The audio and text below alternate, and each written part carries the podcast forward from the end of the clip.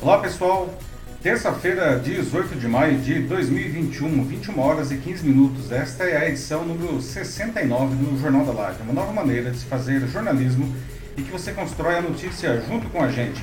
Eu sou Paulo Silvestre, consultor de mídia, cultura e transformação digital e vou conduzir a conversa hoje. Tá comigo sempre o Matheus. E aí pessoal, tudo bem? Boa noite. Matheus que faz aí a sua participação com seus ótimos comentários e também faz a moderação da participação de vocês. Para quem, quem não conhece o Jornal da Live, não, é, a participação é muito simples, a gente vai dar algumas notícias aqui e enquanto a gente dá as notícias, eu faço algumas perguntas e vocês vão deixando ah, o seu pensamento sobre o assunto, o que, que vocês acham nos comentários aqui. O Jornal da Live ele acontece sempre ao vivo, nas terças-feiras, a partir das 21 horas e 15 minutos, no meu perfil no LinkedIn, no YouTube e no Facebook. E no dia seguinte ele fica disponível também como podcast nas principais plataformas do mercado. Procure, escolha sua plataforma e, e procure lá pelo meu canal o Macaco Elétrico. Aproveite e siga o Macaco Elétrico. Muito bem, pessoal, esses são os assuntos que nós vamos debater hoje aqui na edição 69 do Jornal da Live. Caminhamos para aquela que deve ser a eleição mais polarizada do Brasil. A pesquisa da Datafolha mais recente deu 41% das intenções de votos a presidente para Lula e 23% para Bolsonaro. Cresce a chance de o pleito ser decidido no primeiro turno com a previsão de uma avalanche de brancos e nulos. Todos os outros candidatos aparecem como coadjuvantes, sem chance de vitória. E quem não quiser votar em nenhum desses dois candidatos, pessoal, né? como é que fica? Né? Quem não quiser votar nem no Lula e nem no Bolsonaro, vai votar em quem? Não? Como que deve ser o Brasil que vai sair das urnas de 2022? Na sequência, vamos conversar sobre a eleição nesse domingo, em que os, os chilenos elegeram não só prefeitos e governadores, mas também os 155 nomes que vão integrar a Assembleia Nacional Constituinte daquele país. E um terço desses, desses, desses eleitos, pessoal, veja só, ele é independente, ou seja, sem filiação a partidos políticos. Isso passou um recado aos políticos tradicionais e aos próprios partidos de que o povo está cansado deles. Surge então um debate, não? que aliás a gente pode trazer aqui para nós também. Para que servem os partidos e será que a gente precisa deles? O que vocês acham? No nosso terceiro assunto, vamos falar de críticas que a Organização Mundial da Saúde vem fazendo aos Estados Unidos por estarem imunizando crianças e até turistas estrangeiros, enquanto a imensa maioria dos países não tem acesso a quantidades mínimas de vacinas contra a Covid-19 para sua população adulta. A OMS ela pede que os países ricos parem com essas extravagâncias, não? ah, e doem os excedentes de vacinas aos países pobres. Não? Você concorda com essa sugestão? A seguir a gente vai falar sobre mais um mal causado pela pandemia. E nesse quase ano e meio de tensão, a saúde mental da população foi, enfim, duramente afetada. Primeiro vieram a ansiedade, a depressão. Depois, com muita gente trabalhando sem parar no home office, veio o burnout para muitos. Não? E agora surge um novo perigo, o definhamento. Você sabe o que é definhamento? Será que você está sofrendo disso? E a nossa notícia bizarra de hoje, como sempre, encerrando a edição. O que você acharia da ideia de passar nadando de um prédio que você mora para outro vizinho, com todo mundo vendo você? Né? Pois é exatamente o que estará disponível em dois edifícios de Londres a partir dessa quarta. E vale dizer uma coisa, tá? Essa piscina, ela vai estar flutuando a 35 metros de altura. Bom, pessoal, então, começando agora aqui a nossa edição 69 do Jornal da Live, não, e como dissemos antes, a gente caminha para aquela que deve ser a eleição mais polarizada do Brasil. Uma pesquisa da Datafolha mais recente, divulgada agora no dia 12, deu 41% das intenções de votos a presidente para Lula e 23% para Bolsonaro. Isso é uma reviravolta um tanto inesperada. Ninguém pensaria nisso daí até bem pouco tempo atrás, não.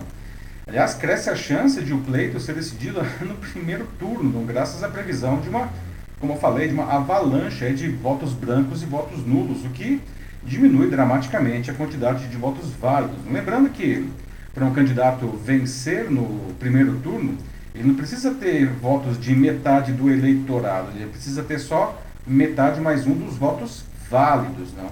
Então, quanto mais votos brancos e nulos, menos votos na prática ele precisa. Né? Além disso, todos os outros candidatos aí, ou pré-candidatos pelo menos, aparecem como coadjuvantes nesse cenário, sem nenhuma chance real de vitória. Não. Mas tem muita gente, né, pessoal? E aí, muitos aqui que estão nos assistindo vão concordar com isso. Tem muita gente que não suporta o Lula e não quer ver o Bolsonaro nem pintado de ouro de máscara, não. E como é que fica esse pessoal então? Eles vão votar em quem? Não? Todos os outros pré-candidatos serão meros coadjuvantes nesse pleito, aí, sem qualquer chance de ir ao segundo turno. Aliás, a gente pode até perguntar por que, que esses candidatos tentam assim mesmo. Não? A menos que aconteça alguma reviravolta dramática no cenário político, não? em que ou o Lula ou o Bolsonaro ou ambos sejam impedidos de concorrer à eleição? Ah, aí sim não teria uma mudança completa de, do, do jogo. Não? Mas, honestamente, a chance disso acontecer, né, de tanto ou o Lula ou o Bolsonaro não concorrer essa eleição, ah, é muito pequena, totalmente improvável. Se o cenário não mudar, então, pessoal, você votaria em algum desses dois? Não, você é, votaria em, em, outro candidato? Você não votaria em ninguém? E como é que vocês acham que vai ser o Brasil que vai sair das urnas não, é, de 2022? Não? A, a pesquisa do Datafolha trouxe que Lula lidera, como disse, as intenções de voto, não? E se as eleições fossem hoje, ele teria o voto de 41% dos brasileiros no primeiro turno. Não? E o Bolsonaro aparece na sequência no primeiro turno com 23%. Não? Em um, um, patamar bem mais baixo, não? empatados estão o Sérgio Moro com 7% e o Ciro Gomes com 6%, que aliás são os quatro que aparecem aí na foto. Não? Depois vem o Luciano Huck com 4%, João Dória com 3%, Luiz Henrique Mandetta com 2% e João Amoedo também com 2%. Nessa pesquisa, uma parcela de 9% da população disse que votaria hoje em branco ou nulo e 4% disseram que não queriam opinar. Em um possível, diria provável, segundo turno entre Lula e Bolsonaro, o Lula teria 55% dos votos e o Bolsonaro ficaria com 32%. Né? Já o índice de rejeição, ou seja, eu não voto nesse cara de jeito nenhum, não, é, é de 54% para Bolsonaro, ou seja, de todos os pré-candidatos Bolsonaro que tem a maior rejeição de longe, não, 36% para Lula, 30% para Dória, 29% para Huck, para Luciano Huck, 26% para o Moro e 24% para o Ciro. Quer dizer, quem está melhor no índice de rejeição, ou menos pior, acaba sendo o Ciro. Não? Ah, o Bolsonaro ele foi eleito né, com uma única coisa no seu projeto, digamos assim, né, que era ser o candidato anti-PT. Não era a única coisa firme que ele oferecia para o seu eleitorado. E todo o resto era balela, era lambança. Não?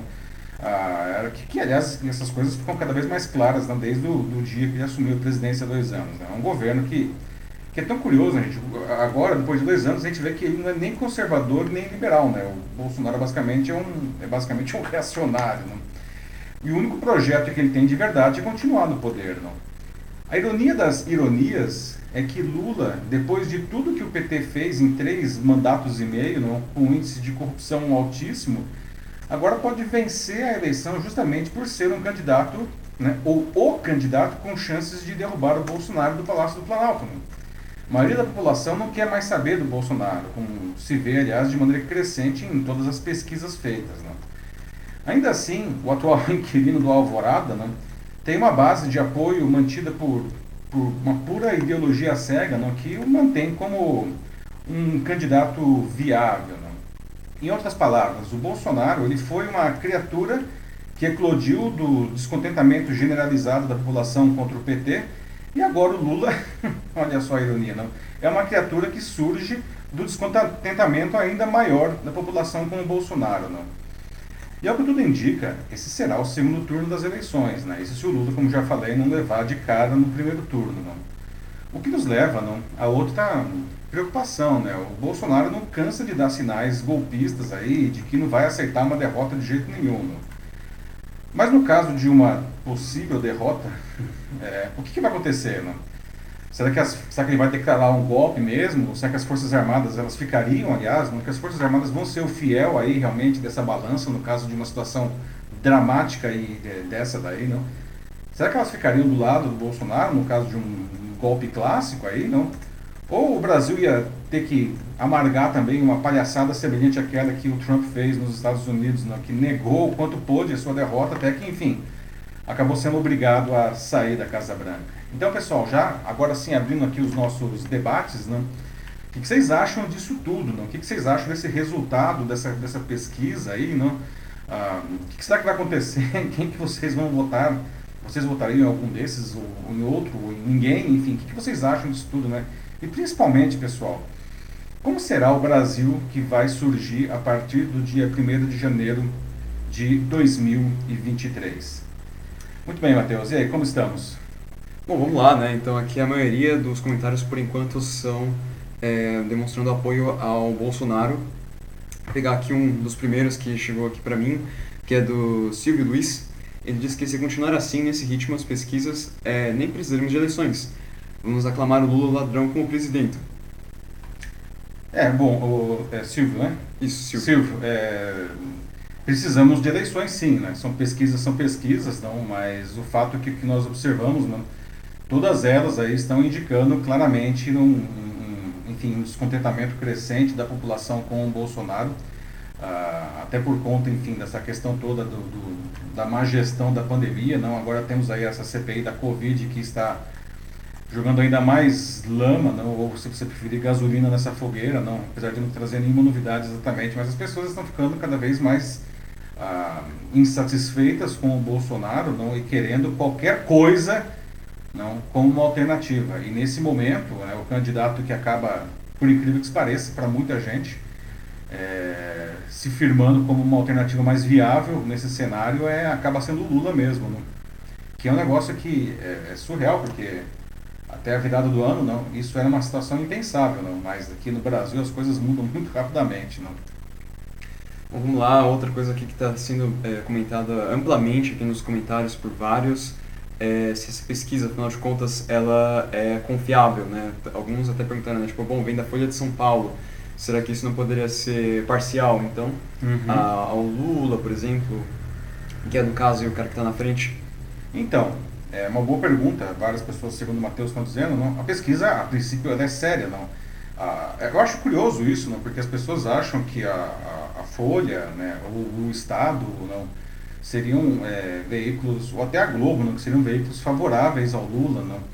E eu acho que a gente precisa lembrar, não, na época em que o Lula era presidente, na época em que a Dilma era presidente, que todos esses veículos batiam pesadamente ah, no Lula e na Dilma, não, como hoje batem no, no Bolsonaro. Não? Então, é, nenhum desses veículos é, é alinhado ao, ao, PT ou ao Lula, não, muito pelo contrário, eles bateram muito fortemente e, de certa forma, se o, enfim, se a Lava Jato cresceu, o Lula acabou preso e a Dilma sofreu impeachment, em grande parte se deve é, a, cobertura jornalística de Folha, Estado, Globo e afins, não. Então, é, não dá de maneira nenhuma para afirmar que qualquer um desses veículos seja favorável ao Lula, porque definitivamente eles foram bem combativos a ele e a Dilma quando eles foram presidentes, né?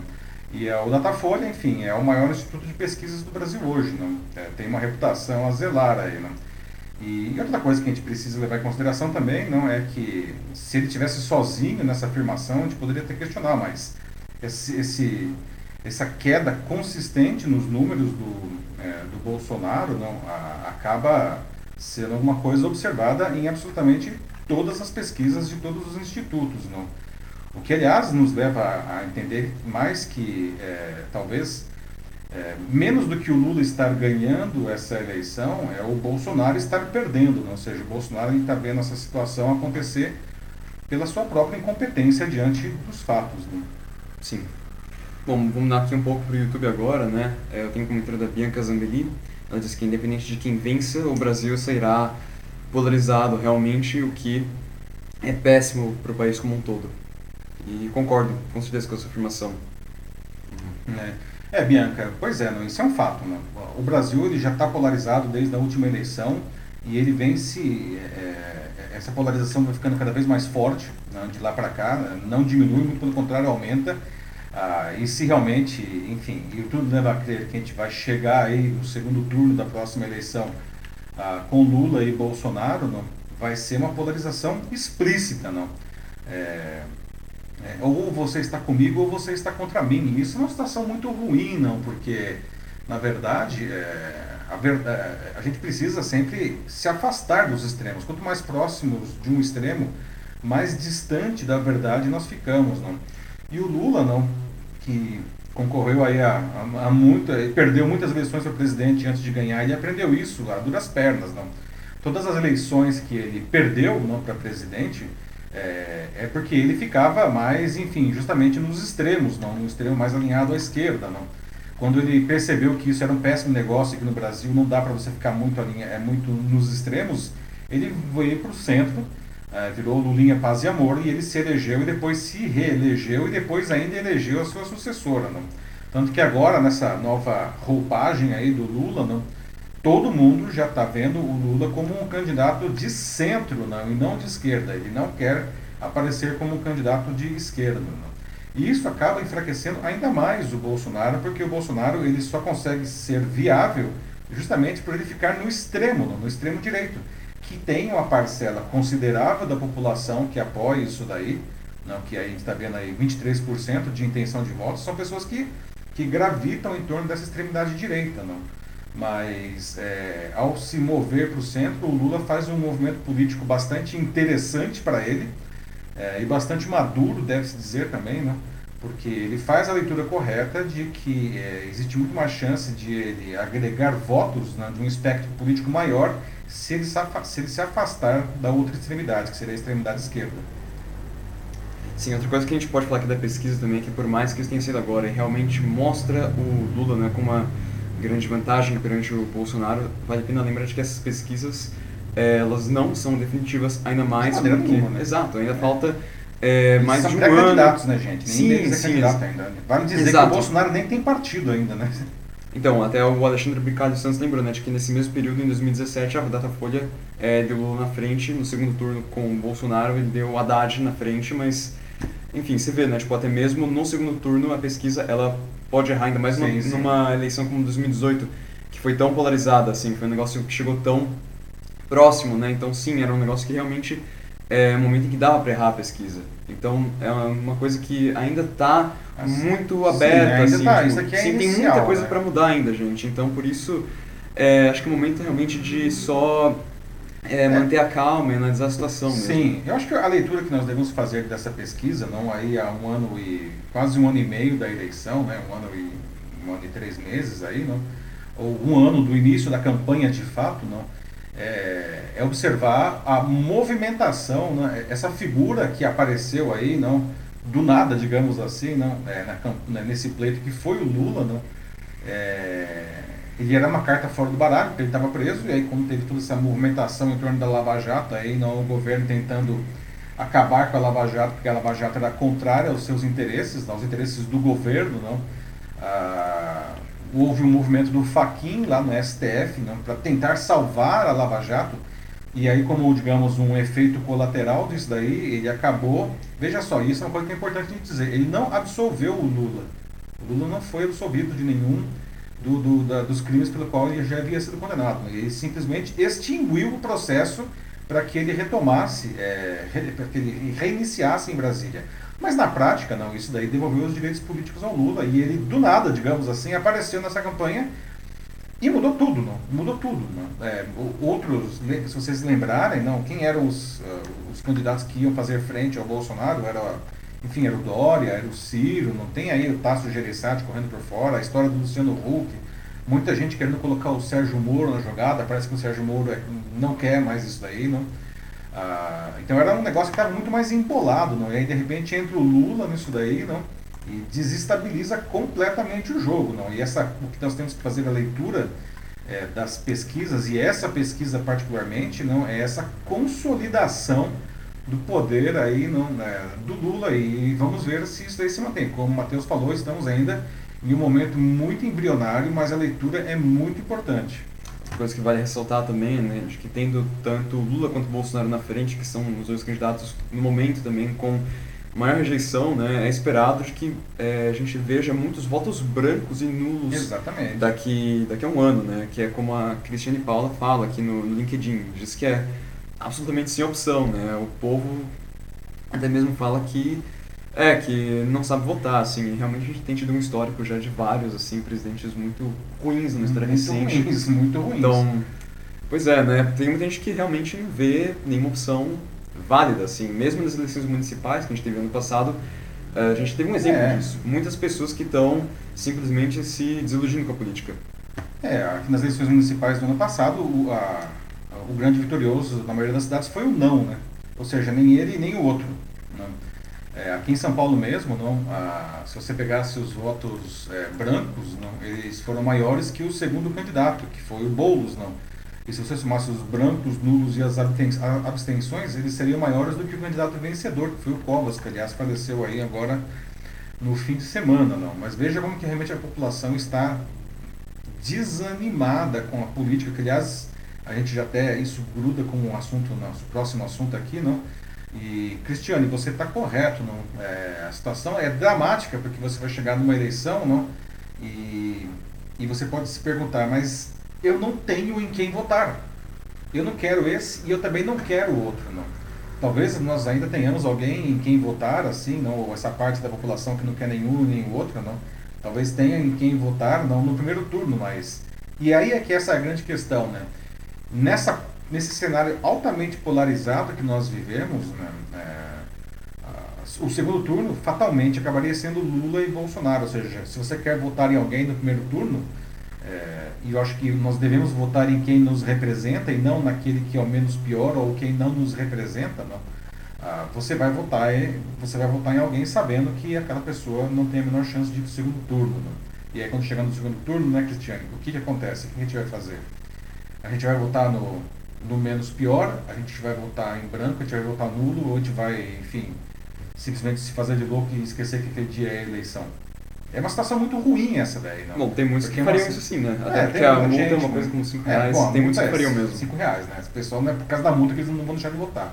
Mas é, é, é dramático isso daí, né? Porque nós chegamos a uma eleição absolutamente decisiva, é, com uma parcela enorme da população simplesmente não tendo em quem votar. né?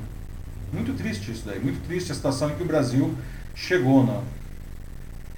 Olha, agora o do Denis Castro, que ele acabou de mandar aqui no LinkedIn. É, ele disse, pesquisas. Os irmãos Green apresentaram um interessante personagem, o flautista de Hamelin, em que uma cidade estava cheia de ratos, e eles contrataram um flautista, que prometeram pagar para ele caso ele tirasse os ratos.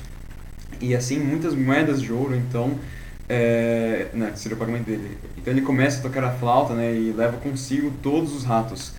Entretanto, quando o flautista vai receber, ele manda catar lata e então os ratos é, voltam vorazmente e, enfim, deixa aqui a, a metáfora sobre as pesquisas políticas. Pois é, é. Denis, muito boa aí, Denis sempre com as referências ah, ah, lúdicas, não? E é verdade, não? O flautista de Hamelin, ele, ele não foi pago, não? E aí o que aconteceu é que ele trouxe todos os ratos de volta e os ratos literalmente fizeram uma festa na cidade, não? Boa, boa referência, Denis. Ah, vou ler agora um próximo comentário aqui que é da Erika Angeli. Ela diz que parece que é uma tentativa de canonizar o Lula, como ela mesma coloca.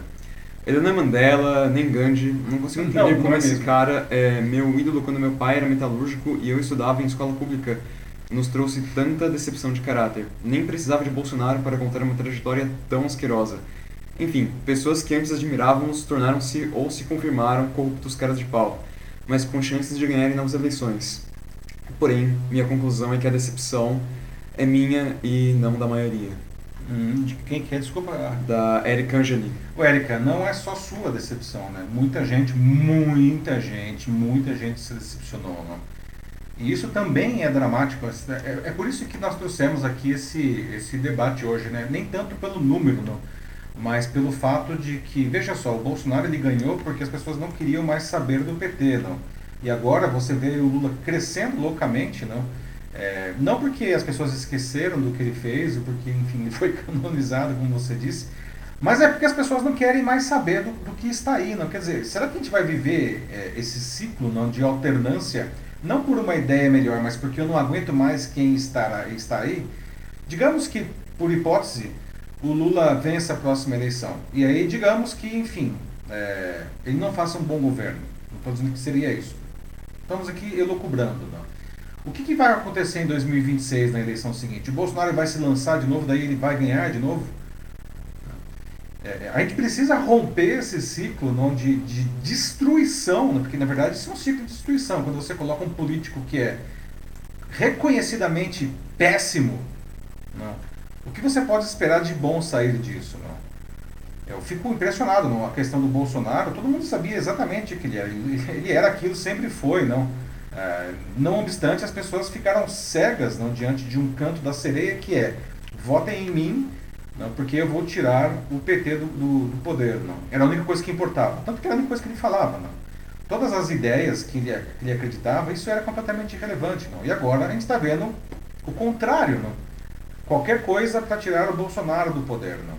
Qual é a situação? Como que o país consegue se desenvolver dessa maneira? Não, é, não sei. É por isso que eu pergunto para vocês. Né, que país, que Brasil vai sair dessa, dessas urnas, não? Qual será o Brasil a partir de 1 de janeiro de 2023, não? É, é muito complicado numa situação. Como a Bianca Zambelli falou aqui no YouTube, é muito isso, né? Tipo, essa situação de um eterno eu voto em você porque eu não quero o outro, porque eu não suporto o outro, seja lá quem for. Mesmo que seja, é, é a ironia, desculpa interromper, Matheus, mas mesmo como a Bianca, a Bianca falou, não, mesmo que o, em quem eu vou votar agora vai ser aquele que na eleição anterior eu também não, não, não suportava. Quer dizer, é, eu não suporto nenhum dos dois, mas já que só tem esses dois, eu vou ficar alternando entre eles. Desculpa, você estava te interrompendo, Matheus. Não, e também ela colocou outro comentário aqui, né? Tipo, de que esse ponto que a gente chegou né, agora com o negacionismo, né? É literalmente uma coisa como a. É, você diz uma coisa da qual eu não concordo, então você, portanto, está errado, tudo que você acredita tipo, é incorreto, é, conspiração, porque assim, ah, porque. Como assim, né? Tipo, tal pessoa, assim, tipo, é, tá na frente. Como assim o Bolsonaro é melhor que o Lula? Ou como assim Lula é melhor que o Bolsonaro?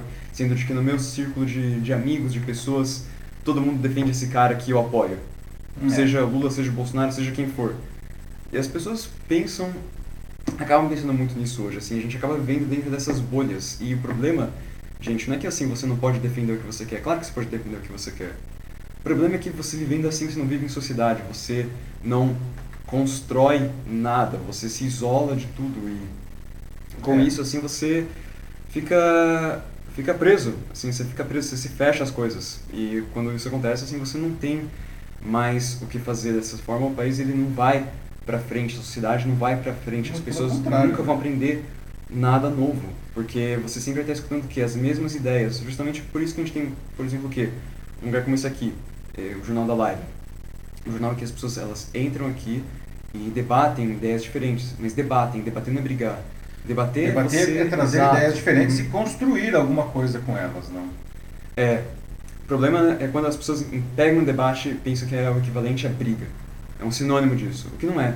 Porque na briga, basicamente, é você tentando enfiar a goela abaixo seu ponto de vista assim, na, lá na cara do outro. É. E não é bem assim, porque desse jeito, aí mais uma vez, não constrói nada, você acho que se provou certo para os seus amigos, mas até aí, de que adianta, né? Você já tinha o, o ponto de vista, né? O, a favor, assim, dos seus amigos. Eles já acreditavam em você.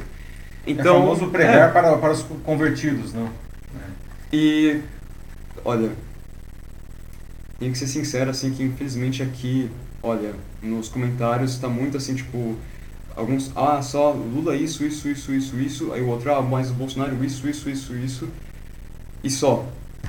E tem que ser então, sincero, mas realmente então, pessoal, vamos lá. difícil hoje é, O Lula, então, isso, isso, isso, ok. O Bolsonaro, isso, isso, isso, ok também. É, qual que é a saída?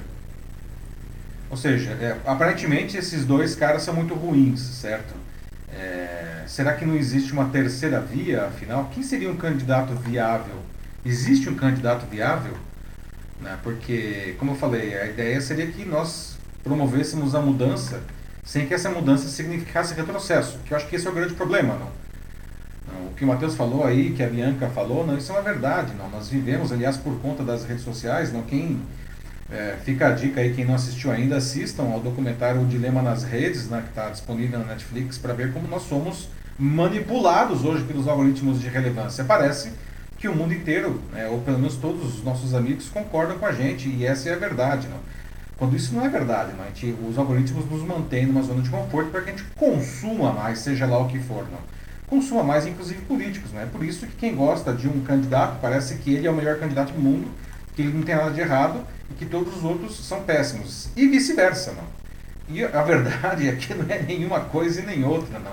A gente precisa justamente contrapor ideias diferentes e tentar encontrar a melhor solução de uma maneira não polarizada, não. É, a, a desgraça dessa situação que nós vivemos hoje é que nós estamos sendo conduzidos por essa polarização insana e cega. Não, precisamos romper isso daí, a gente precisa fugir da zona de conforto. A zona de conforto é tão legal, é tão quentinha, não.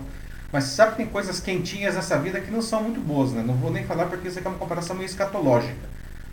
A gente precisa sair aí do quentinho, não, e às vezes ir para o frio para entender como que as coisas acontecem de verdade. Nossa, é, para consertar isso assim, às vezes parece que só, né, voltando lá atrás no tempo e devolvendo tudo para os índios, como a Ana Souza Machado fala aqui. E olha, né, a Bianca também fala que após reset, eu acho que não faria questão até, acho que até valeria a pena tentar um reset desses. É, pois é, Bianca uhum. e Ana, não. Bem-vindas aí, Ana também, que chegou agora aí, comentário, não. Pois é, né, gente, onde é que esse, onde é que esse, esse rio fez a curva, não, gente? Caramba, não. Mas não dá, né? Aí que tá. Não dá pra gente fazer reset, não. Não tem como a gente voltar em 1500 aí, né? Entregar tudo de volta pros índios, não. A, a grande, o grande desafio que todos nós temos, inclusive como sociedade organizada, é construir alguma coisa daqui para frente, não. Esse é o grande desafio, não. E aliás, e, aliás, isso é a democracia, né? Não, eu também acho que está na hora da gente sair dessa mentalidade de esquerda, direita, porque Uh, verdade seja dita, como até o quem falou aqui foi o Gustavo Isler agora há pouco, né? Que é uma coisa né, que acontece muito, né? Os próprios candidatos são colocados por interesses pessoais dos partidos. Eles ah, vão lá sim, e colocam sim. um cara que tem mais chance de ganhar, o cara que é, tem mais contato, que tem mais carisma, né? Que vai chegar em mais pessoas, que é mais influente. Não necessariamente eles escolhem lá e colocam a melhor pessoa. Porque, é. afinal de contas, a política é isso. A política é um jogo, assim. Essa é a questão do, dos partidos. O que eles fazem? Eles vão lá. Não importa se o cara, ele é... O que for, né? Ele pode ser super esquerda, pode ser super de direita. Todos fazem isso em algum momento. Sim. Alguns fazem isso em todo momento. E a é. política é isso, né? Ah, é. Aqui, ó, calma, vou sim, sim, interromper aqui. Uhum. A Ana Souza Machado fala né, que na nossa política né, tá tudo sujo, né? Tá algo doente mesmo. E quem entra acaba sendo moldado nesse formato, assim, nessa, nessa politicagem. E é isso que torna o negócio tão difícil. Então, é isso que a gente tem que tentar fazer. A gente tem que enxergar isso. Já está na hora da gente parar de enxergar as coisas tão preto ou branco só o bem e o mal, que um é um salvador e de que o outro é a destruição completa. É, entende? Pessoas assim, famílias inteiras, grupos de amigos que se separam por coisas assim, por questões assim, sabe? Acho que já está na hora da gente mudar isso. E a mudança Sim. não é lá, a mudança não é com algum desses candidatos necessariamente, não. A mudança começa com cada um de nós. Começa com a gente parando para olhar para nós mesmos. Exatamente. E pensar no que, que a gente está fazendo. Por que, que eu estou só rodeado por pessoas que pensam como eu? Por quê? É. Será que isso aqui é certo ou será que eu deveria realmente... É o algoritmo de relevância que está colocando a gente ali, não? Que é o que o dono das redes fala. Uhum. E é um negócio difícil, é difícil se admitir que está errado, assim, é, é complicado. Eu mesmo, às vezes, estou errado e, e leva um tempo para me admitir. Assim, é, porque o algoritmo ele, ele, reforça o tempo inteiro de que a gente está, entre aspas, certo, não? Sim, e algo humano. Porque parece também. que o mundo inteiro está corroborando isso, mas não é verdade, não é só uma fatia da humanidade, a fatia que é colocada na sua frente pelo algoritmo, não? E como você falou, Matheus, a política ela é um jogo mesmo, ela é o que é, não? Ah, mas ela não precisa ser necessariamente suja, não? como a Ana colocou, né? a nossa política está muito suja. Né? A gente vive um, uma situação complicada também, não? porque está tão suja, as pessoas estão tão desanimadas com a política que parece que não entra mais ninguém que poderia ser um cara que fala, puxa vida, esse sujeito é bom de verdade, não? Eu voto nele com segurança porque o cara realmente traz propostas para o Brasil e não só para os seus próprios interesses. Parece que está faltando isso na, na política. Não? Uma das da, da pessoa que fala do Luciano Huck é que ele poderia ser esse candidato. Não? O próprio Bruno Covas, recém falecido, não é, era um cara, um cara que tinha algumas, é, alguma linha nesse sentido. Aliás, muito inspirado no avô dele, não? o saudoso Gilmar Covas, não? que foi um dos grandes políticos aí de um passado recente do Brasil. Né? E era um cara que, enfim, nunca ninguém conseguiu apontar nada de errado com ele, contra ele, aliás, muito pelo contrário, não.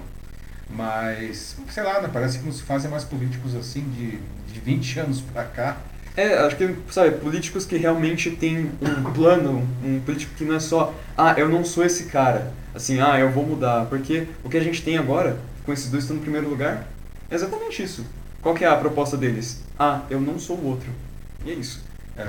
Bom, vamos, vamos para o nosso próximo, próximo assunto, porque o nosso próximo assunto, de certa forma, ele está ligado aí. Então, é, eu vi que tem um monte de comentários aí, não dá para a gente ler tudo, né, pessoal? Mas, é, como eu sempre digo, é, eu leio todos os comentários depois. Então, por favor, continuem comentando, tá? Que vai ser, vai ser tudo lido depois. Aqui, infelizmente, não dá tempo de a gente ler tudo ao vivo, não.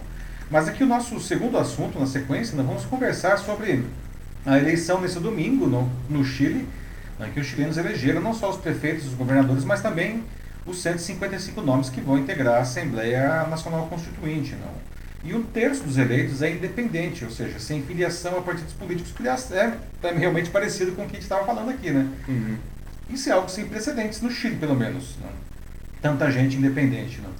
Isso passou um recado aos políticos tradicionais não? e aos próprios partidos de que o povo está cansado deles. Não? E abriu também um debate, que é esse que a gente vai trazer aqui. Não? Será que os partidos políticos ainda servem para alguma coisa? Será que a gente precisa deles? Não? O que, vocês acham, pessoal? Aliás, não. Por que, que o Brasil tem tantos partidos políticos? Vocês têm ideia de quantos partidos políticos tem no Brasil? Não? Será que, que não poderia ser menos? Não? Muito menos? Não? Você consegue dizer o nome de, sei lá, ou a sigla pelo menos de 10 partidos aqui, não? E a gente tem bem mais do que isso, não? Tá rodando na casa de 50, não? Qual que é o partido do prefeito da sua cidade, aliás, não? Você sabe qual que é, não? Sei que, enfim, aí tô, tô provocando um pouco, não, mas essas perguntas podem parecer absurdas para muita gente, mas o fato é que o brasileiro tradicionalmente vota na pessoa do candidato e não no partido, não? E, e nem sabe quais são as ideias do partido. E bom, no Chile, nesse domingo, não parece que a população resolveu dar um basta nisso, ou pelo menos dar um, deixar um recado bem claro aí. Não? Nessa eleição, os candidatos independentes conquistaram mais de um terço das cadeiras na eleição para a Assembleia que vai redigir uma nova Constituição. Né? Os chilenos foram às urnas não só para escolher, como falei, os prefeitos e os governadores, né? mas também a, Assembleia Nacional que vai reformar a Constituição de 1980. Né? E essa Assembleia, aliás, é interessante, vai ter um, um equilíbrio inédito entre homens e mulheres né? eleitos, eleitos, não candidatos. Né? O que é muito bem-vindo para ter uma carta, né? uma Constituição que, que é mais representativa da sociedade, pelo menos no que se refere a gêneros. Né? E claro que nem todo mundo gostou desse resultado. Na segunda, no dia seguinte da eleição, a Bolsa de Valores do Chile despencou quase 10%. Né? E o peso se desvalorizou 2,1% em frente ao dólar. Tudo por causa da derrota dos partidos tradicionais na, na eleição. Né? A Constituinte, que está se formando agora, foi uma resposta às manifestações no Chile em 2019, que vocês veem aí, não? Começaram contra o aumento das tarifas de metrô e se transformaram em um protesto generalizado contra a classe política. Né? E a atual Constituição do Chile é uma herança da, da ditadura do Augusto Pinochet, né, que terminou no início dos anos 1990. Né? Essa vitória expressiva dos candidatos independentes, sem filiação a partidos políticos, foi uma surpresa. Né? Ah, ficou claro que a sociedade chilena está procurando, não está em busca de mudanças, não, e que, enfim, os partidos e os políticos tradicionais não foram capazes de trazer, de atender essa expectativa. Não. Veja só em números, não. os independentes conquistaram 65 cadeiras, o que dá 42% do total, quase metade. Não. Os partidos de esquerda ficaram com 53 vagas e a coalizão do atual presidente, que é o conservador Sebastián Pinheira, uh, obteve só 37, não chega nem a um terço do total. Não. Para serem aprovadas as mudanças na Constituição chilena, eh, são necessários pelo menos dois terços dos votos dos constituintes. Por isso, o governo atual ele vai ter dificuldade de impedir mudanças mais profundas, mais radicais nessa Constituição.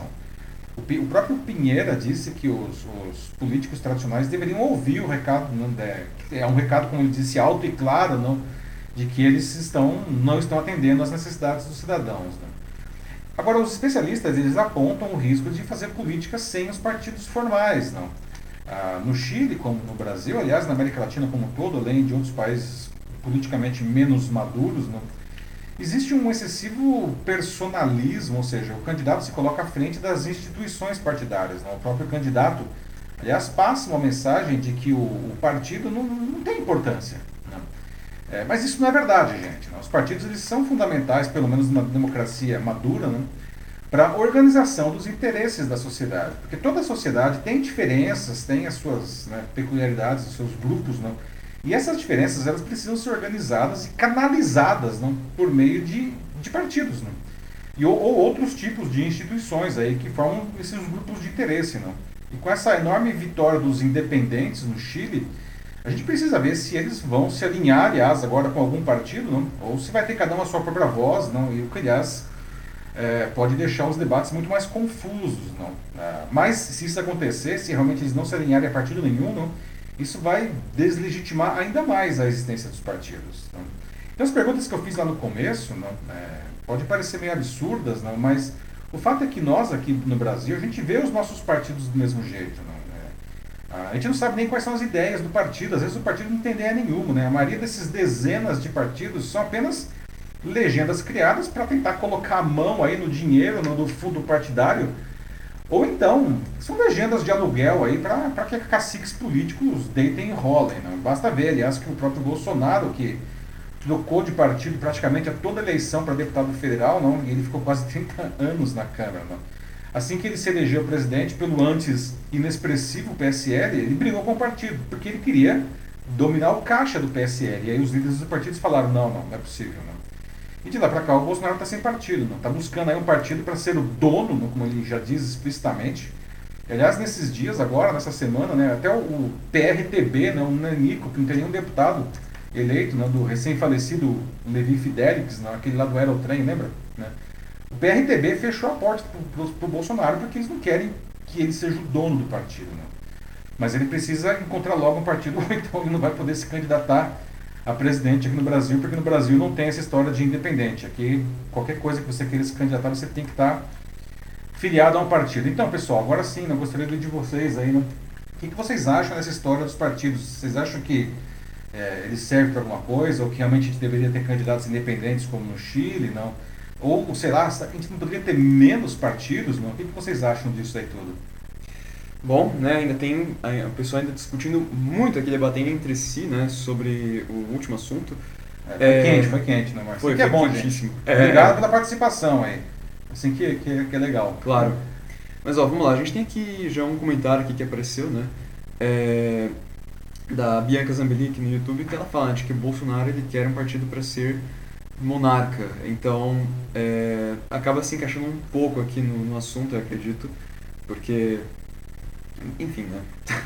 é, de fato não. É, o que, aliás, isso prova, não, como eu disse agora há pouco, não, é, os próprios candidatos reforçam essa ideia aqui no Brasil de que partido não serve para nada, não, porque, enfim, cada partido, observem, né, cada partido tem um, no máximo dois caciques, não, que eles são meio que os donos do partido, não.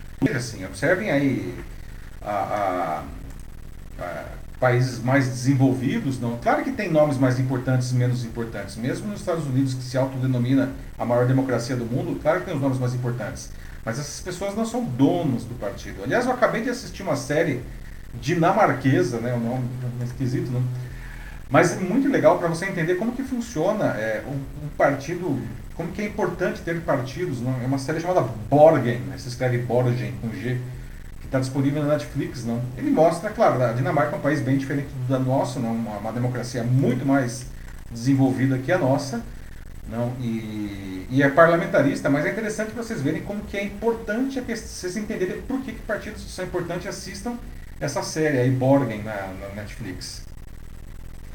Vou ler aqui um comentário agora do Joaquim Desidério aqui no LinkedIn. Ele diz que, ó, quanto ao Chile, né, ele tem um histórico de educação em plano do conhecimento, então tem poucos partidos para formulação. É, já é uma outra realidade, bem diferente do Brasil, né? Realmente, só pensar quantos partidos será que a gente tem? Eu... Quase 50. Nossa, é. Confesso que eu também não sei, mas está na casa de 50 é muito, partidos. Assim. É muito partido mesmo e, né, é, e sempre surgem mais, né? Tipo, sempre tem essa expectativa de alguns, né, de criarem novos partidos Sim. a cada eleição que, que tem, assim. E, é, e muitas vezes é, e, assim, só desculpa te interromper, é. não, a maior parte uhum. desses partidos não tem nenhuma representação no, no Congresso Nacional, não, eles não conseguem eleger nenhum deputado federal, nenhum, nenhum senador, não. Às vezes, enfim, eles não têm nenhum cargo majoritário, não conseguem eleger nenhum um prefeito não, é, em uma cidade pequena. Não. Ah, o Joaquim também conclui aqui falando de que né, é, se fossem é, candidatos independentes, na opinião dele, é, seria melhor pelos gastos gerais. É, esse é um ponto interessante que o Joaquim traz que a gente não abordou aqui, a questão dos gastos. Não? Vale dizer, não, que, bom, aliás, dissemos isso, não, uma, uma, uma, um dos motivos dessa grande quantidade de partidos que nós temos aqui no Brasil é justamente né, criar uma legenda qualquer aí para enfiar a mão aí na, no fundo partidário, né, que é uma grana não, que todo partido tem direito, ah, que é dado pelo governo. Não. Então tem um monte de partido entrando aí para ficar, pegar uma grana, mesmo que o único objetivo dele seja pegar a grana. Não, infelizmente, essa é a verdade. No caso de candidatos independentes, como o Joaquim sugere, não, é, esses candidatos não teriam acesso ao fundo partidário. É uma coisa, é, é uma coisa favorável, a, a, favor dos, dos, é, dos independentes, não, que o Joaquim traz aqui. 49. São 49 partidos, como o Leandro Santos pegou aqui. Obrigado, Leandro. Obrigado, Leandro. Obrigado Valeu. por ajudar aí. Isso. Eu chutei bem, cheguei 50, 49, beleza. Obrigado, Leandro. É por aí. Uh, não, outra coisa, né? Aqui que a Bianca Zambelli falou, né, em relação a candidatos independentes, é que ela acaba sendo, na verdade, é, contra. Ela diz que aí seria uma zona.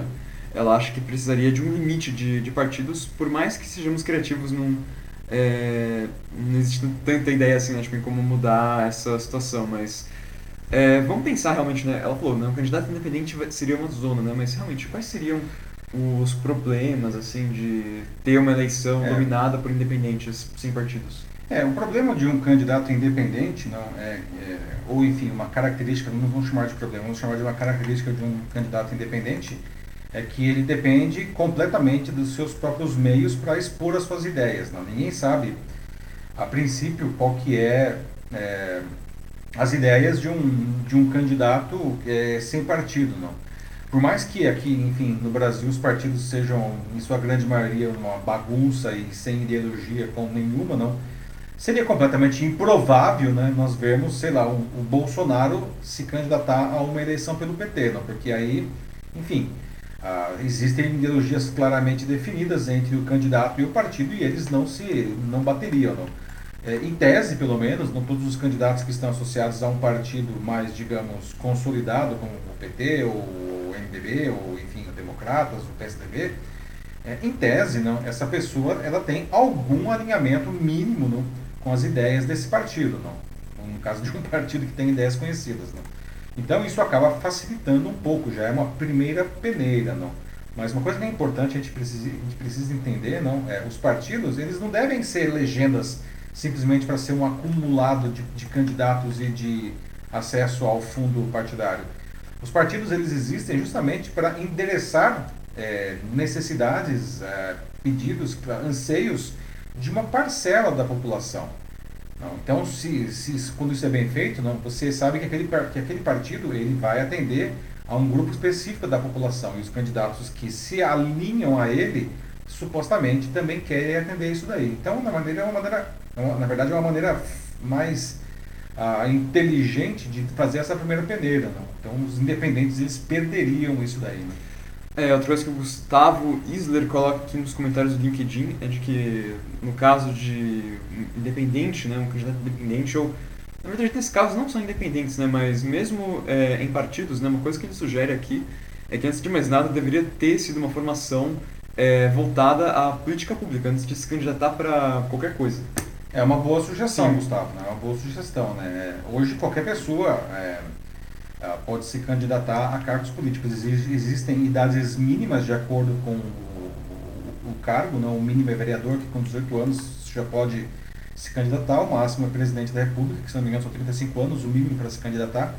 E no caso de presidente, exige adicional que você precisa ser brasileiro nato, ou seja, um estrangeiro ou mesmo uma pessoa naturalizada não pode ser presidente. Não.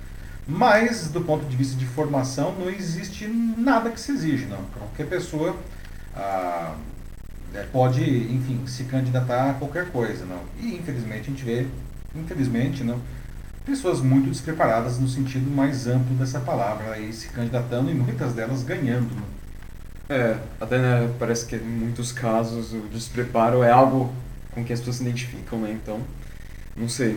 É, Pois é, não acho que. É, é, curioso, né? O Brasil ele folcloriza, inclusive, o despreparo. Nossa, é um homem do povo, é um homem que expõe apenas uma pessoa despreparada, não? Mas aí cria-se um folclore, não, que legitima isso daí, não? Aliás, não só legitima, como ainda torna alguma coisa favorável a esse candidato, não? Vamos para o próximo, então? Vamos ao nosso próximo assunto Vamos. aqui. Atenção, pessoal, agora aqui 10 e 5, não? Nosso terceiro assunto, vamos falar de críticas que a Organização Mundial da Saúde vem fazendo aos Estados Unidos por estarem imunizando crianças e até turistas estrangeiros. Né? Enquanto a imensa maioria dos países não tem acesso a quantidades mínimas de vacinas contra o Covid-19 para sua população adulta. Não. A OMS pede que os países ricos parem com essas extravagâncias e doem os excedentes de vacinas aos países pobres. Não. E aí, você concorda com essa sugestão da OMS? Não? Eu acho que os países como os, os Estados Unidos, assim, não, que fizeram um planejamento de compra de vacinas e têm dinheiro para isso, estão certos de querer imunizar toda a sua população primeiro, inclusive crianças. Não? Se você morasse, aliás, nos Estados Unidos e tivesse filhos entre 12 e 16 anos que começaram a ser vacinados agora, você faria isso? Não? E essas histórias nas cidades como Nova York, que estão vacinando turistas, não? Né? o que vocês acham? Que isso criou, na verdade, um turismo sanitário. As pessoas vão para Nova York para poder tomar a vacina que, que eles não conseguem ter no seu próprio país. Não? O que vocês acham disso? Vocês iriam é, para esses lugares para se vacinar se tivessem dinheiro? Não? Ou vocês acham que isso não é certo diante dessa crise global de imunizantes? Não? E por fim, o que você me diz, enfim, de quem já poderia estar imunizado, não? mas se, se recusa a tomar a vacina? Não? Aí na foto o presidente dos Estados Unidos, o Joe Biden, tomando aí a sua vacina contra a Covid, não? Então a OMS ela pediu, agora na sexta, que os países ricos reconsiderem esses planos de vacinar crianças, não? E em vez disso doem os imunizantes contra a Covid-19 do consórcio COVAX, não? que, é, que, é da, que a OMS tá, tá, o, criou para dar vacinas para os países mais pobres. Não? O Brasil ainda continua numa situação dramática, não? com números altíssimos de novos casos e de mortes, apesar de a gente estar tá tendo aí uma, uma leve queda. Não? Mas agora o epicentro da doença passou a ser a Índia, não? com números assustadores da pandemia. Não? Os Estados Unidos, que foram o epicentro durante quase toda a pandemia, agora estão voltando à normalidade, justamente porque, enfim, vacinaram muita gente. Não? Mas na Índia o negócio é assustador, né? 25 milhões de casos registrados, não mais de 280 mil mortos. Né? Aqui no Brasil a gente tem 16 milhões de casos registrados, né? fora a subnotificação, e 440 mil mortos. Né? Ah, no dia 5 agora, né, o Canadá foi o primeiro país do mundo a autorizar a aplicação de vacina é, contra a Covid-19 da Pfizer para adolescentes de 12 a 15 anos. Né? A farmacêutica né, havia afirmado que o imunizante tinha eficácia de 100% nas pessoas dessa faixa, dessa faixa etária. Né? E cinco dias depois, o FDA, que é a Anvisa lá dos Estados Unidos, não, anunciou a mesma coisa. Não, ou seja, começar a vacinar os adolescentes lá nos Estados Unidos. Não. E, e os Estados Unidos vivem uma situação que se observa em outros países, em maior ou menor escala, inclusive aqui no Brasil, uma situação interessante, digamos assim. Não? Muitos adultos que já poderiam estar se vacinando não estão fazendo isso. Não? É, nos Estados Unidos mesmo, no país que está sobrando vacina, não? cerca de apenas cerca de 60% dos adultos se vacinaram, sendo que todo mundo já poderia ter tomado a vacina. Não? E 25% dos adultos disseram que não vão se vacinar. Não? Entre os eleitores do Partido Republicano do Trump, 40% disseram que não vão se vacinar. Isso demonstra, aliás, como o Trump conseguiu plantar firmemente essas ideias negacionistas na mente das pessoas. Não? Isso acontece por aqui também, né? infelizmente. O problema é que se não tivermos pelo menos 70% da população imunizada, seja porque já pegou a doença, mas preferencialmente porque se vacinou, o vírus vai continuar circulando. Né? Pior que isso, novas variantes mais fortes podem surgir, como aliás já aconteceu duas vezes aqui no Brasil, né? no, em Manaus e no Rio de Janeiro. Né? E é por isso que os países precisam vacinar sua população em massa ou a pandemia pode nunca acabar, não. Veja só que interessante, aí nos Estados Unidos não, não é obrigatório se vacinar, mas hoje só é possível fazer algumas coisas ou ir a alguns lugares se você tiver a carteira de vacinação. Além disso, algumas empresas elas só estão aceitando funcionários que estiverem vacinados, ou seja, quem não estiver vacinado ou é demitido ou não vai ser contratado. Não. O, o Biden, há alguns dias, ele entrou na campanha mundial para quebrar as patentes das vacinas, não, para baratear a produção, né, para facilitar para os países mais pobres. Não. A gente chegou, já chegou a debater isso aqui na semana passada no, no Jornal da Live. Né, e muita gente viu nisso daí uma jogada de marketing político, de mestre né, dele, que reforça a posição dele de liderança no combate à doença. Né. Mas a quebra de patentes é um processo que demora, não? É, como a gente viu aqui, para iniciar a produção, é, demoraria no mínimo um ano. Não? Por isso, muita gente sugere que os países ricos doem as suas vacinas uh, excedentes simplesmente, não, que seria muito mais eficiente e muito mais rápido. Aliás, o Biden, de novo, se antecipou e já disse que vai doar 80 milhões de doses para os países pobres. Não. Bom, pessoal, que vocês acham das sugestões, então, né, né, aí da OMS, não, de que os países parem de vacinar as crianças e doem o excedente para os países pobres, não? Vocês acham que é um direito deles, enfim, vacinar as crianças, não? O que vocês acham? E esse turismo sanitário, não? o que vocês acham disso, não? E também as pessoas que não querem se vacinar mesmo podendo. Então, vamos lá, pessoal. O que, que temos aí já, Matheus? Vamos lá, né? Então, é, já tem pessoas aqui combinando de irem tomar vacinas juntas, né? Como a Ana Lúcia Souza Machado e a Bianca Zambelli no YouTube, falando de que vão fretar um avião, então você já podem ir para Nova York e tomar lá na Times Square, né? Quem sabe? é, a Times Square tá vacinando na Times Square, gente. Aproveita e conhece a Times Square. A Broadway vai reabrir também, agora não sei, logo daqui a, acho que em julho, né? Eu não sei, na verdade. É em julho, acho que a Broadway já vai reabrir. Olha, a gente tem o Sandro Custódio, fala que é, talvez o Uruguai é, tenha turismo de vacinas em breve também. Então, é. é ah, seria até mais negócio se É mais fácil ir para o Uruguai para os Estados Unidos, né? mesmo porque, é. vale lembrar, não, a gente não pode entrar nos Estados Unidos nem na Europa. Né? Os brasileiros viraram personas não gratas justamente por causa da, da, da pandemia. Né? É, ó, então, ó, vê aí, Sandra, talvez ó, a Ana já tá te chamando, vai com ela com a Bianca aí também, aí todo mundo faz um mutirão de vacina. É, vai pro Uruguai, que acho que no Uruguai a gente consegue entrar ainda aí e ainda come uma picanha. Então. Olha, é, agora voltando pro LinkedIn, né, eu tenho um comentário do Ismael Rocha, ele fala que quanto a doar vacina é, para países pobres, é, ele diz que sim, os mais pobres ele concorda com a doação, mas o que ele não concorda é deixar de vacinar sua população para doar a vacina para países que não têm dinheiro por uma gestão não honesta. Esse é um ponto interessante que o Ismael traz, não é eu acho que eu até eu acho que tem um ponto bastante interessante. É, os países mais pobres precisam receber doações, eles não têm condições de comprar, mas é complicado países aí que estão numa situação ruim no que diz respeito a vacinas, não por falta de dinheiro, não e sim por falta de planejamento. Um ponto interessante que o Ismael traz aí também, não? afinal de contas, né, é, doar para quem merece, né? É duro, mas é duro falar isso também, né? Porque às vezes um país está ruim a situação dele em vacinas, é, porque o governo foi tratou mal isso daí, mas cara, mas o povo merece, né? As pessoas precisam viver também. Bem delicado esse ponto, não, Ismael? Bem delicado. Eu entendo, eu entendo perfeitamente que você quer. Eu acho que o seu ponto é muito válido. A questão é, dá para a gente punir, digamos assim, uma população por conta de um governo ruim, né? Bem, bem complicado, bem complicado. Sim, e outra coisa, né? Melhor você ter o mundo inteiro é, vacinado, imunizado, do que só alguns, né? Como o Joaquim Desidério fala aqui também, né? Assim, é. não, não, pode ter essa, essa, essa diferença, né? Tipo, da, da, vacina, né? Tipo, ah, você vai ter alguns, justamente os mais ricos, que vão estar vacinados. Sim, que é o que está acontecendo né? hoje, né, Joaquim? Não?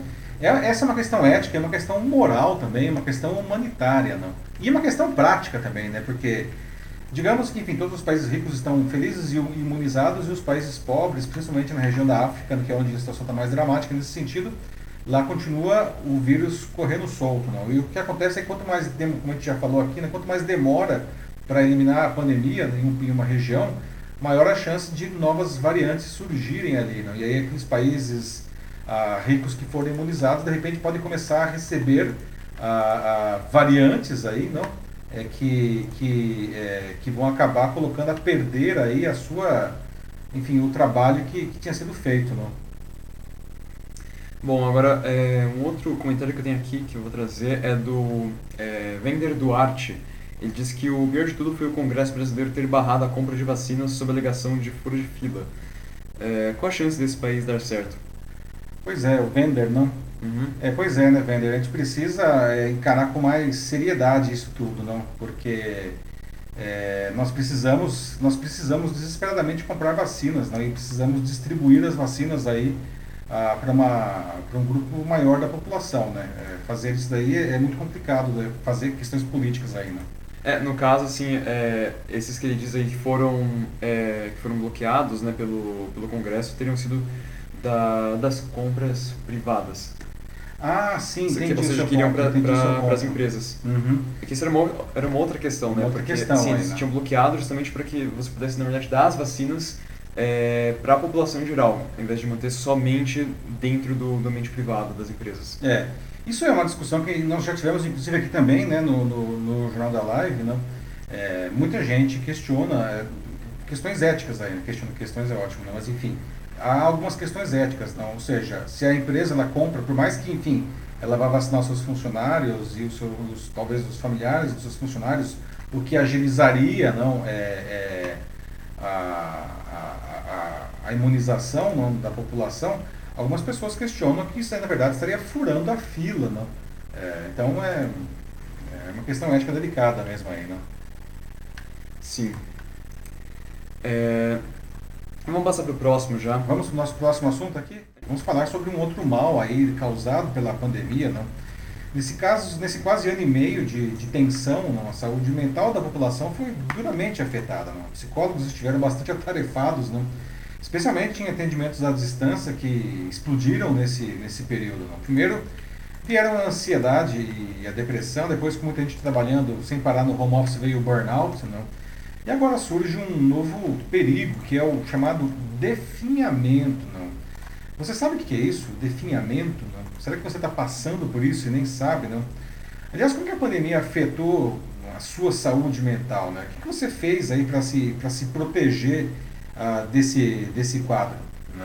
O definhamento está sendo definido por profissionais da área da saúde como uma sensação de estagnação e vazio, né? como se você estivesse olhando para a sua vida por meio de uma janela embaçada. Não? E talvez esse seja o sentimento dominante em 2021, diferente de ansiedade, diferente de, de depressão. Né? Ah, enquanto os cientistas e os médicos trabalham para tratar e curar os sintomas físicos da Covid-19 de longa duração, né, muitas pessoas estão lutando com os efeitos na saúde mental. Né? Ah, isso atingiu alguns de nós não? Ah, que, que enfim, ficaram despreparados e quando o medo intenso e a dor do, do, do fim do ano passado se dissiparam. Né? Nos primeiros dias de incerteza da pandemia, lá no ano passado, é muito provável que os sistemas de detecção de ameaças do nosso cérebro, né, a amígdala principalmente, estivesse com um alerta máximo, não? trabalhando ali para lutar ou para fugir. Não? E, e, conforme a gente foi descobrindo que as máscaras ajudavam a nos proteger, não, é, tem vacina no horizonte, talvez a gente desenvolveu algumas rotinas que aliviaram essa sensação, não? de medo principalmente. Mas o fato é que a pandemia está se arrastando aí, né? e o estado agudo de angústia deu lugar a uma condição crônica que é o tal do definhamento. Né? A, a, saúde mental ela vai da depressão ao florescimento. Né? Florescimento é quando está tudo bem, né? o auge do bem-estar, né? você tem um, um forte senso de significado, né? um domínio, né? importância. Né? E a depressão é o, o outro lado, né? que é o, o mal-estar completo. Né? Você, enfim, se sente desanimado, esgotado, sem valor. Não? O definhamento está no meio do caminho, não? e às vezes as pessoas não, não, não sabem disso. Não? É, um, é um vazio entre a depressão e o, o florescimento. Não? É como se fosse uma ausência de bem-estar. Não? Você não está funcionando plenamente, não? mas enfim, mas as coisas também não estão lá, lá muito bem. Não? Ah, o definhamento enfraquece a motivação, né? atrapalha a capacidade de se concentrar, triplica as chances de a gente reduzir a produtividade no trabalho, não? Ah, parece ser mais comum, inclusive, que a depressão grave, né, de certa forma, pode ser um fator de risco maior para doenças mentais. Né? Ah, o termo foi cunhado pelo sociólogo Corey Keyes, né, que ficou surpreso ao ver que muitas pessoas que não estavam deprimidas também não estavam prosperando. Né?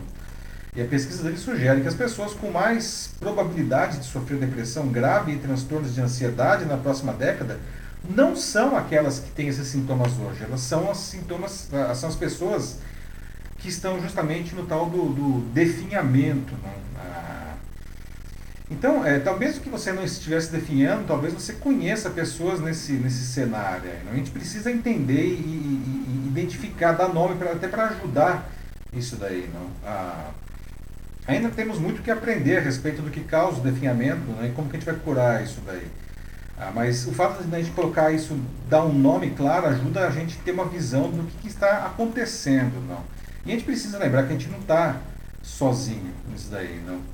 É, é interessante que você, às vezes, você pergunta, como é que você está? Ela fala, ah, tô ótimo, né? Tô tudo bem, mas ela não está bem, não. Ela poderia falar, talvez seria mais honesta ela falar, estou definhando, não. Ah, quando você adiciona definhamento no vocabulário, você começa a notar né, o que está ao redor dele, não. E ele aparece, é, é, enfim, quando você se sente, por exemplo, desapontado, você fez a sua caminhada tarde e parece que nada mais tem graça. Né? É, é, essa coisa, né? das pessoas não terem. A vida parece que não tem mais graça. Né? Então, é, uma coisa que. Um possível antídoto para isso daí é o tal do. É criar um, um, fluxo de ações. Né? Ah, durante os primeiros dias da pandemia, o melhor indicador do bem-estar não era otimismo ou atenção, né? era, o, era o estado de fluxo, não. As pessoas que se tornaram mais, mais, veja só que interessante, mais imersas nos seus projetos, elas conseguiram evitar o definhamento, segundo os pesquisadores, não? porque é, e mantiveram até aí uma, um, um, grau de felicidade maior. Não?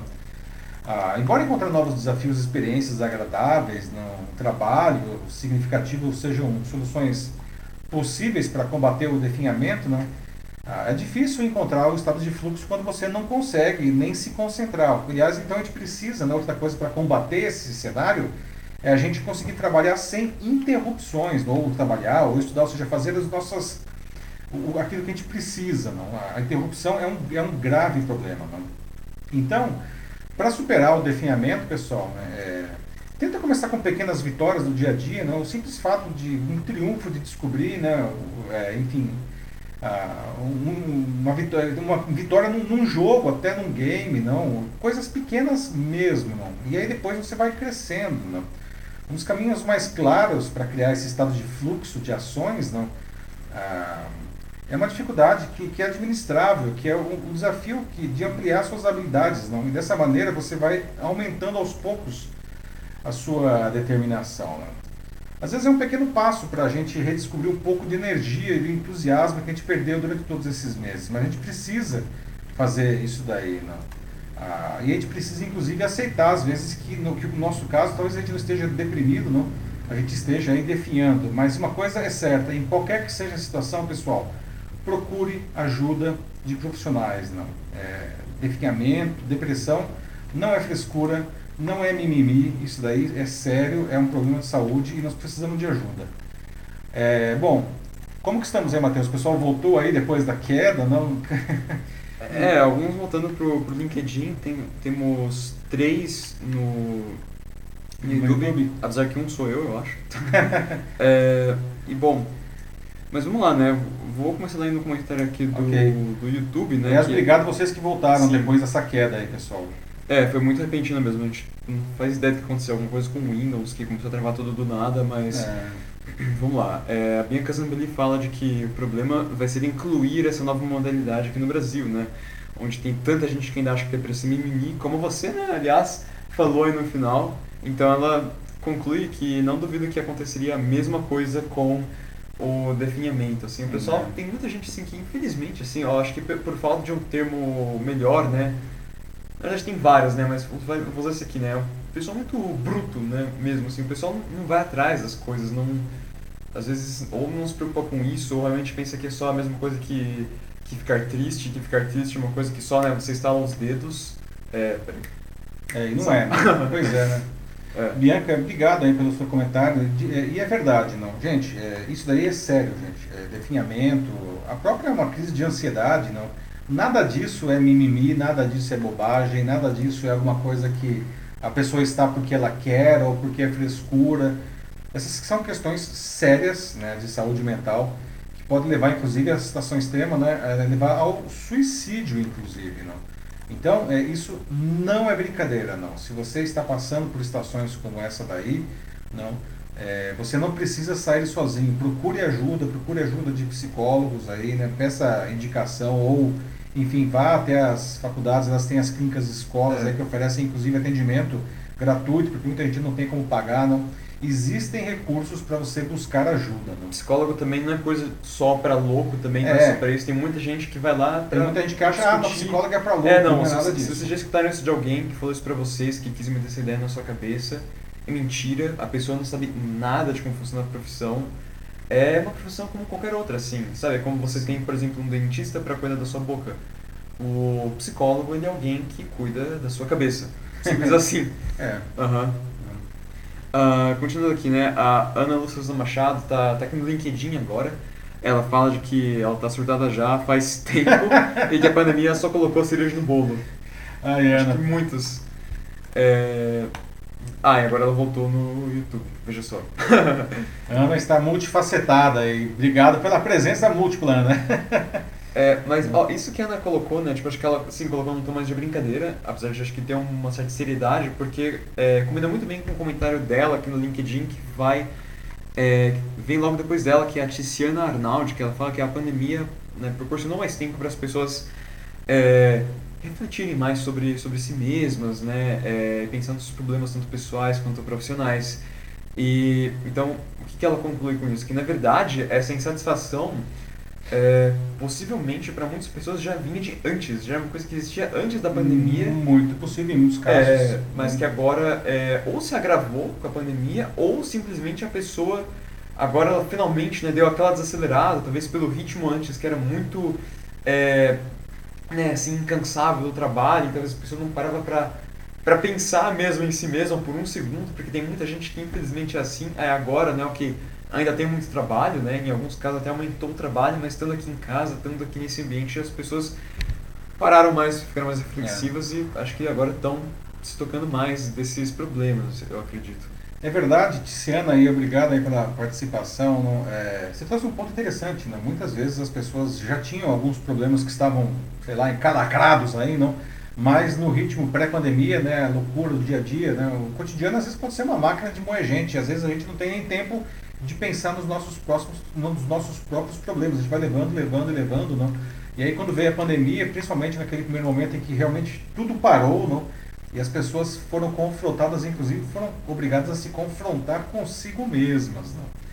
E muita gente nessa hora quebrou, não? Quebrou assim, tipo, e agora o que acontece é eu comigo mesmo aqui diante do espelho, fechado em casa, e isso realmente trouxe alguns problemas que estavam talvez ah, ocultos aí, não, escamoteados aí, né, vieram à tona. Não? Esse é um ponto bem interessante que você traz aí, Tiziana. Obrigado pelo comentário. É, olha, aqui no YouTube o pessoal continua conversando aqui, né? A, o Sandro Custódio, ele fala de que é, tendo uma pessoa né, em casa com um problema psiquiátrico, ele sabe, assim, é, como é super sério mesmo cuidar da saúde mental, né? Desde você identificar o problema até como tratar ele, é, realmente não é nem, nem um pouco simples, né? A Ana também confirma uh, de que realmente é, nunca tem se falado tanto de saúde mental quanto agora. É um Sim. assunto que uh, felizmente está em alta, quer dizer, é uma pena que Ou seja, está em alta. Felizmente porque a gente está discutindo, mas infelizmente sim. o motivo da discussão, né? É, pois é, porque tem muita gente agora percebendo isso ou de que, enfim, começou agora também. A Bianca Zambelli faz aqui uma, uma analogia né, interessante, que ela faz assim, uma pergunta retórica, né? Uh, gente, se você está com o pé quebrado, você é, não se ingessa sozinho, né? Então, pois é, mesma coisa com, com a sua cabeça. Se você tem algum problema, é, não é só assim que você vai tratar, né? Tipo, você precisa buscar ajuda profissional ou mesmo, sabe, uma coisa que pode até é, ajudar em alguns casos é se você também já tentar se abrir para pessoas é, próximas a você que você claro. tem é, esse problema. Assim, é um exercício para você realmente começar a se acostumar com isso e encarar isso, sabe, como algo que você vai é, que você vai tratar, não que você é. precisa ter medo, assim, não que você precisa enfrentar sozinho, assim, realmente se você puder conversar com um familiar ou com um amigo, é, pode ajudar muito. É o famoso dividir o fardo, não? É, às vezes o fardo é muito pesado e as pessoas elas querem é, carregar sozinhas, mesmo porque infelizmente muita gente acha que elas têm alguma espécie de culpa por estar sentindo isso. Né? É. Então, dividir o fardo já é uma coisa bastante importante, mas, é, de novo, se o fardo está muito pesado assim mesmo, procure ajuda de profissionais que eles estão aí para ajudar você. Isso não é motivo de vergonha, isso não é motivo de fraqueza. É, e é. nada, não é mimimi, muito pelo contrário. Né? É, isso são coisas sérias que são necessárias para que a gente volte a ter uma vida boa. Não? a vida ela pode ser boa, não? mesmo em uma situação extrema como essa daqui. Não? Vamos para o próximo assunto, Matheus? Vamos lá. Vamos lá, pessoal. Chegamos à nossa notícia bizarra de hoje, aí nesse, nesse Jornal da Live que teve dois blocos inadvertidamente, não? Bom, mas enfim, condomínios residenciais com várias torres não são nenhuma novidade. Não? Em muitos casos, né, os diferentes edifícios compartilham serviços e recursos nas áreas comuns. Né? Uh, um dos mais comuns desses recursos compartilhados é a piscina. Não? Mas essa é a primeira vez que o mundo vai ver uma piscina como, como forma de comunicação entre dois prédios. E não é no térreo, tá? Você acha que é no térreo? Não, cara. É no último andar de ambos. Não? E mais ainda, ela é transparente para que todos vejam lá de baixo quem está nadando. Não? O que vocês acham dessa ideia? É uma maneira interessante de passar de um prédio para o outro? Não? Talvez uma nova forma de exibicionismo, não? olha só aí a piscina. Né? Essa ponte aquática né, foi instalada entre dois prédios residenciais de Londres próximos da nova embaixada dos Estados Unidos no país, né, que vai ser, vai ser inaugurada agora nessa quarta, dia 19 de maio. Né. Sugestivamente, o condomínio se chama Embassy Gardens, ou seja, Jardins da Embaixada. Né. Inédita no mundo, a piscina externa ela é transparente, tem 25 metros de comprimento e permitirá que moradores nadem de um lado para o outro, de um prédio para o outro, né? 10 andares acima do solo, mais ou menos uns 35 metros de altura. Né? As laterais de acrílico têm 20 centímetros de espessura e a estrutura de toda a piscina pesa o equivalente a 50 toneladas. Aliás, ela comportar 148 mil litros de água, né? que é mais, aí, mais umas 150 toneladas. Né? A fabricação foi feita, inclusive, no estado do Colorado, nos Estados Unidos. Né? Embassy Garden é um empreendimento residencial e comercial de luxo, que inclui apartamentos, lojas, escritórios, bares, restaurantes e jardins paisagísticos. Né? E quanto custa, né? Quanto custa ter esse mimo na sua casa, né? O preço inicial para adquirir um flat, um flat no condomínio é de 600 mil libras, o que dá mais ou menos uns 4 milhões e meio de reais, né? Uma pechincha, vai, como vocês podem ver, né? mas pode chegar a 5 milhões de libras, ou, que dá 38 milhões de reais, se você quiser uma das suítes da cobertura. Não? Essa piscina aparentemente flutuante, não, ela dá vista para alguns pontos turísticos de Londres, como o Parlamento Inglês ou a London Eye, que é aquela enorme roda gigante lá que fica nas margens do, do Tâmisa, não? se tornou um dos cartões postais da cidade. Não? A ideia ela surgiu em 2013, durante uma reunião da equipe do empreendimento. Não? É? A ideia era criar uma piscina no céu, não? Ah, que os nadadores pudessem ver o solo lá embaixo e, as, e os pedestres poderiam ver quem estava nadando, não? Ah, e a cerimônia de abertura vai ser transmitida ao vivo amanhã, se alguém tiver curiosidade, não? Né? pelo apresentador inglês Ronald Camp, Roman Camp, perdão. Não? E além disso, não, é, vai ter também a participação da equipe de nado sincronizado Aquabatics. Né? Ah, pois é, vai fazer uma performance aí. Né? E aí, pessoal, ó, fica aí a dica imobiliária. Tá querendo comprar uma casa nova? Não, uma pechincha em Londres, aí, uma vizinha do parlamento, do Big Ben, da London Eye, não, e ainda tem essa piscina aí, é, bastante peculiar. Não. Alguém vai encarar? Não. Mas piadas à parte, não. O que vocês acham da ideia da piscina? Não? Vocês curtiriam, enfim, nadar alguma coisa dessa maneira? Não? E aí, Matheus, temos algum comentário? É pitoresca para a notícia pitoresca? Ó, o primeiro aqui já é, né, é uma negativa da Tiziana Arnaldi falar, olha, tem medo de altura, então que ela nem entraria, então tá fora já. pois é, Tiziana, é interessante, porque veja, é medo de altura, você está dentro da piscina, mas de repente você consegue olhar lá embaixo, não? E você vê que você está a 35 metros de altura, não? É, não tinha pensado nisso, não tinha pensado nisso, bom ponto. Olha só, quem mais? A Bianca Zambelli no YouTube falando de que o arquiteto estava inspirado para fazer isso aí, né? Bem inspirado, bem inspirado, né? Bem louco, eu diria. E aí depois a gente tem um comentário da Ana Lúcia Souza Machado, que olha, diz... Caramba, muito obrigado, só através se estiver pegando fogo. Aí é, é bom, né? É. Porque né, vai estar tá pegando fogo, piscina, né? né é, é, pegou, Aí Nossa, eu fico pensando, né? A Bianca falou aí do arquiteto, não? Coitado do engenheiro que teve que calcular esse negócio, porque imagina, a piscina sozinha pesa 50 toneladas, tem mais aí 150 toneladas de água na piscina, não? E ele está pendurado em dois prédios, não? Ou seja, tem que ter uma estrutura para a, a, a, piscina tem que ter uma estrutura para suportar isso e os hum, prédios têm que ter um alicerce animal, né, para aguentar esses 200, essas 200 toneladas adicionais aí, não, de, de, de, de, de piscina, né? Mas eu falando da grana aqui também, né, tipo, o Sandro custou de falar, olha, isso é tranquilo ir pra lá, né, só com o troco do almoço a gente compra fácil aí. Pois é, de repente ainda sobra um troco pro busão aí, né, Sandro? É, um, daqueles ônibus turísticos ainda por cima, é, pra passar do lado é, do London Eye. Vai é. passear na London Eye depois aí, né? agora ela reabriu, aliás, a London Eye, tava vendo essa semana a London Eye reabriu ainda, porque também Verdade. lá a vacinação está avançada, né? É. que mais? É, realmente, né, só faltam... Seria legal dar umas nadadas, como a Bianca Zambelli fala, mas só faltam as libras, né, que... É, não sei, é todo o processo de descobrir se dá pra plantar isso aí, mas acho que não, né? É, então... Pois é, não pede Libra, não. Tá difícil o pé de Libra. Né? Tá, tá complicado. Pé de euro, né? Até pé de real tá difícil, ô, Bianca. Pé de Libra é mais difícil ainda, viu? mas não é que a moda pega, a gente tem aqui, na, aqui em São Paulo, no Rio de Janeiro, ou até em Caxambu aí, né, onde, onde mora a Ana, né, que está nos assistindo aí. Então, já pensou, Ana, fazer aí uma ligação aí, uma piscina flutuante aí entre entre dois edifícios aí de Caxambu, quem que seria? Tem os hotéis aí, de repente dá até para reabrir os hotéis aí com essa novidade, Ana. O que, que você acha aí? Né?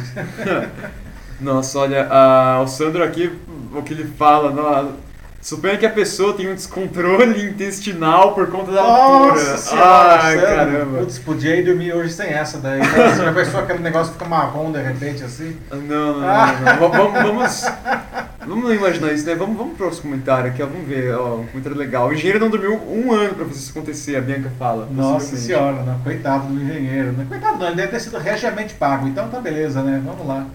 É, o trauma, né? A insônia é curada com o dinheiro que ele passa na cara depois. Ai, ai. Bom, gente, Encerramos aí. é isso por hoje. Muito bem, pessoal, olha só, nós tivemos é, a edição 69 do, do Jornal da Live, acho que é a primeira vez que a gente tem uma edição dividida em dois aí por um acontecimento técnico. Tivemos alguns problemas técnicos aí, mas enfim, decidi quebrar no meio assim, mas foi bem no final do terceiro. É, terceiro- né? Isso que eu tava pensando, nem E foi no meio, teve que né? interromper, até conversei com o Matheus rapidamente aqui, não, vamos retomar aí para dar a quarta e a quinta notícia que eu acho que são legais e aí, enfim, fica completo o Jornal da Live, que juntando os dois ficou bem comprido, né? A gente já tá aqui a uma hora e meia, né? Sim, aquele primeiro assunto rendeu pra caramba. É, mesmo. o primeiro assunto rendeu bem. Não, pessoal, muito obrigado pela participação de todos vocês. Não lembrando que o Jornal da Live ele realmente é, ele acontece com a participação de todos. A gente não quer só dar as notícias, a gente quer conversar as notícias. Então, muito obrigado pela participação. né, é, se você estiver vendo as edições gravadas aí, pode comentar que eu vou ler. E voltamos a nos falar aí na terça-feira da semana que vem, a partir das 21 horas e 15 minutos, no LinkedIn, no YouTube e no Facebook. Um abraço a todos, se cuidem e até lá. Tchau, tchau, pessoal. É isso aí, gente. Tchau, até a próxima. Tenha uma boa noite.